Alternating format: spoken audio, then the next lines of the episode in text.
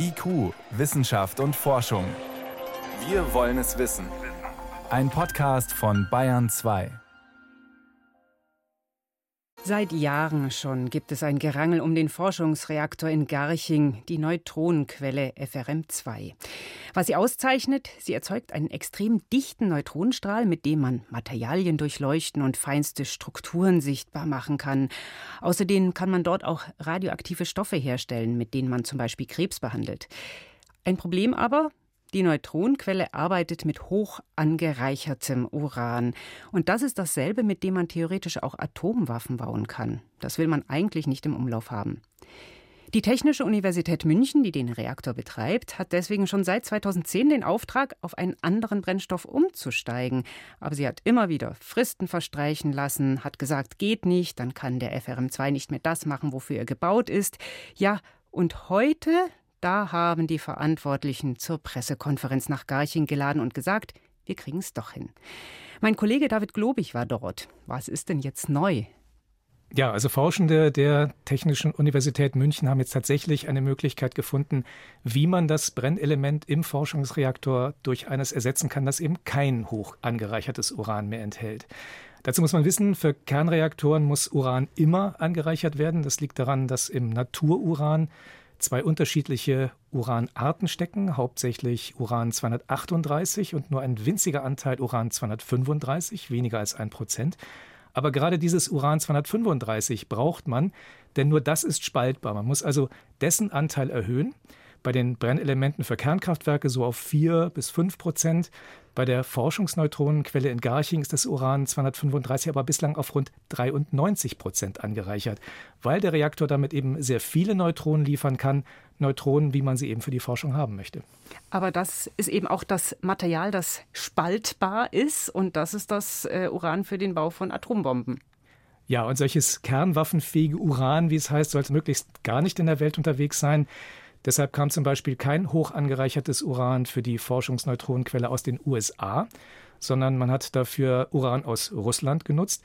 Aber eben von Anfang an gab es diese Vorgabe, dass man beim Garchinger Reaktor auf einen Betrieb mit niedrig angereichertem Uran umsteigen muss. Da war lange von unter 50 Prozent Anreicherung die Rede.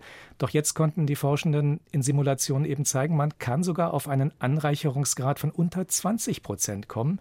Und damit ist man nicht mehr bei hoch, sondern bei niedrig angereichertem Uran. Ein US-Forschungslabor hat das bereits nachgerechnet und die Simulation auch bestätigt.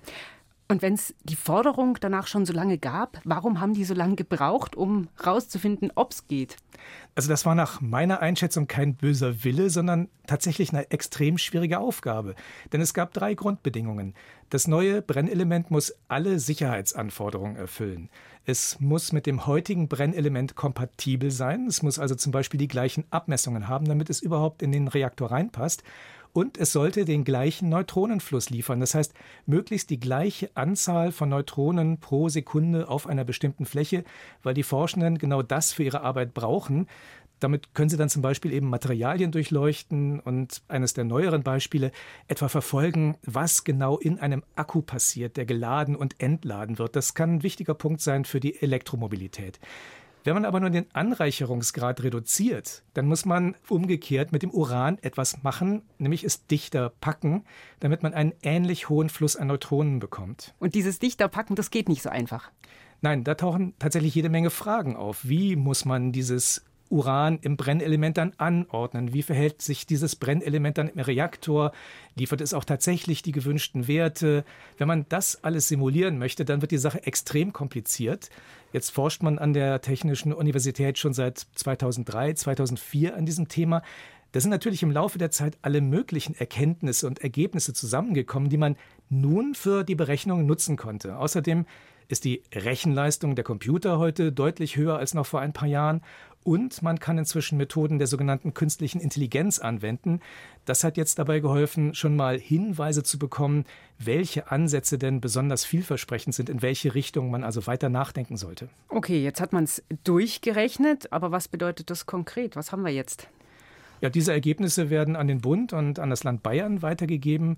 Die wollen im kommenden Jahr aufgrund der bis dahin vorliegenden Forschungsergebnisse entscheiden, welche Variante von diesem niedrig angereicherten Uran für den Reaktor in Garching in Zukunft in Frage kommt.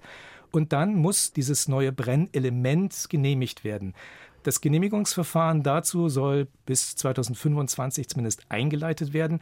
Wie lange es dann tatsächlich dauert, das kann im Moment niemand sagen. Und woher kann dann das Uran für diesen anderen Brennstoff kommen? Bisher kommt es ja aus Russland. Das ist ziemlich problematisch geworden. Wie sieht das aus? Ja, das wäre bei den Brennelementen mit weniger als 20 Prozent Anreicherungsgrad einfacher als heute. Die USA haben da schon signalisiert, dass sie das anders als eben bei der hoch angereicherten Variante unterstützen würden. Da könnte also das notwendige Uran aus Amerika kommen vielleicht sogar eines Tages aus Europa. Und die Verarbeitung zu Brennelementen, die läuft bislang in Frankreich. Da spricht nichts dagegen, das auch weiterhin so zu machen. Hm. Und wenn jetzt der Forschungsreaktor in Garching da in Zukunft umsteigen kann, können diese Erkenntnisse jetzt auch anderen Forschungsreaktoren nutzen? Also tatsächlich sind weltweit schon viele Forschungsreaktoren auf niedrig angereichertes Uran umgerüstet worden. Aber, das ist eine wichtige Einschränkung, das waren keine Reaktoren, die so wie der in Garching auf höchsten Neutronenfluss hin konstruiert worden sind. Von solchen Reaktoren gibt es nur sehr wenige und da ist noch keiner umgestellt. Ich könnte mir aber vorstellen, dass die tatsächlich auch auf Ergebnisse aus Garching zurückgreifen. Was aber nicht funktioniert, das Brennelement einfach in anderen Reaktoren auch einzusetzen, die sind viel zu unterschiedlich konstruiert. Die Neutronenquelle in Garching, der Forschungsreaktor München II, der kann in den nächsten Jahren wohl endlich auf niedrig angereichertes Uran umgestellt werden. Das waren Hintergründe von meinem Kollegen David Globig. Danke. Gerne.